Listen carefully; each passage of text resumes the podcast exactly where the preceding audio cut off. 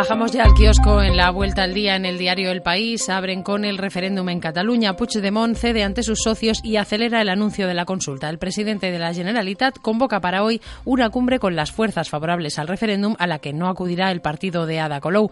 Colau. En esta reunión se acordará ya la fecha y la pregunta del referéndum separatista. La foto de portada del país es para Angela Merkel. La canciller alemana advirtió ayer en un acto electoral en Múnich que Europa debe tomar las riendas de su propio destino porque, ha dicho, ya no se puede confiar ni en Estados Unidos ni en el Reino Unido, algo que aseguró comprobó tras las cumbres de la OTAN y del G7. Los ciberataques a centros estratégicos se multiplican en España, asegura el país, que también publica una entrevista con la vicepresidenta de la Generalitat Valenciana y líder de Compromís, Mónica Oltra, en la que ella dice que no está de acuerdo con una moción de censura inviable. Se refiere a la que ha presentado Podemos contra Mariano Rajoy. En Páginas de Madrid, una iniciativa vecinal en el barrio de Chueca. Es la Brigada Vecinal Antifolletos. La Asociación de Residentes de Chueca se moviliza contra las octavillas publicitarias que ensucian el barrio. Una treintena de personas con bolsas de basura recogen una pequeña parte de los centenares de carteles y folletos publicitarios en el barrio. Y el 70% de las familias de la capital no tiene guardería municipal para sus hijos.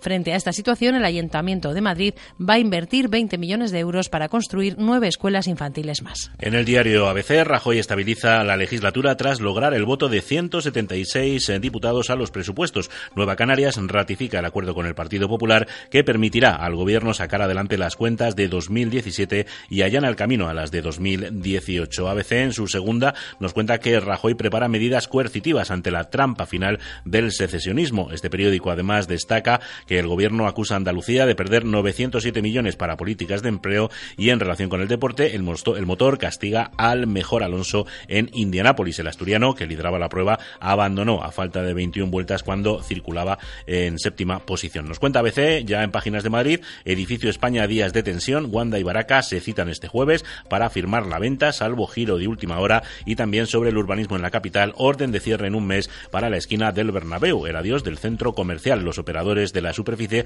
deben abandonarla antes del 30 de junio para comenzar la reforma. Los 200 empleados de los locales tratan de aplazar la clausura. Nos cuenta hoy el mundo que el presidente, el expresidente de Madrid, Ignacio González, sabía desde octubre que la UCO le escuchaba. González encargó un barrido que localizó un micrófono instalado en su oficina por la Guardia Civil, pero decidió no quitarlo. Desde entonces solo mantuvo conversaciones intrascendentes. También habla el mundo de que Puigdemont responde a Rajoy con una reunión para fijar la fecha del referéndum y nos habla de Siria, un espejismo de paz, dice, en plena devastación de la guerra siria. Se refiere a Damasco, la capital del gobierno de Assad, que intenta sobrevivir con normalidad tras seis años de conflicto. El mundo publica también una noticia de investigación que habla de la isla de Malta como un refugio para 900 millones de grandes fortunas españolas. La fiscalidad reducida y las exenciones tributarias que ofrece Malta atraen a numerosos patrimonios nacionales. En la portada también de Square, Palma de Oro en el Festival de Cine de Cannes.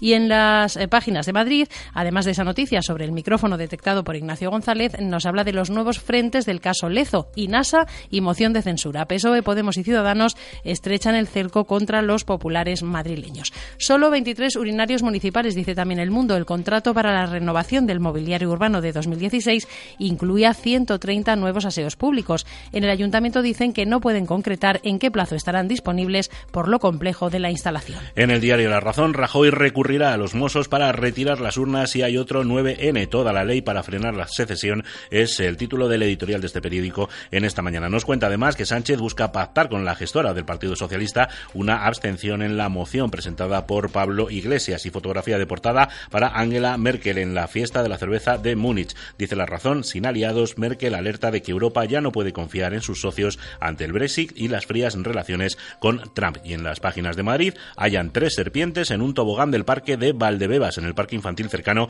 a la entrada de la glorieta Isidro González Velázquez. Los reptiles estaban entre la arena que hay en la bajada de la atracción infantil. La policía municipal acudió a retirar las culebras que estaban visibles. En 20 minutos, tres asesinadas por su parejas el fin de semana. Mujeres de 38 y 55 murieron en Madrid y una tercera de 31 falleció en Murcia en sendos crímenes de violencia machista. También nos cuenta 20 minutos que la islamofobia se dispara sobre todo en redes sociales. En dos años, 12 veces más incidentes en España, al pasar de 49 en el año 2014 a 573 en 2016. Y publica 20 minutos una entrevista con José Luis Martínez Almeida, el nuevo portavoz del Partido Popular en el Ayuntamiento de Madrid, en el que dice no hemos hecho los deberes contra la corrupción. Revista de prensa, La Vuelta al Día, M21 Radio.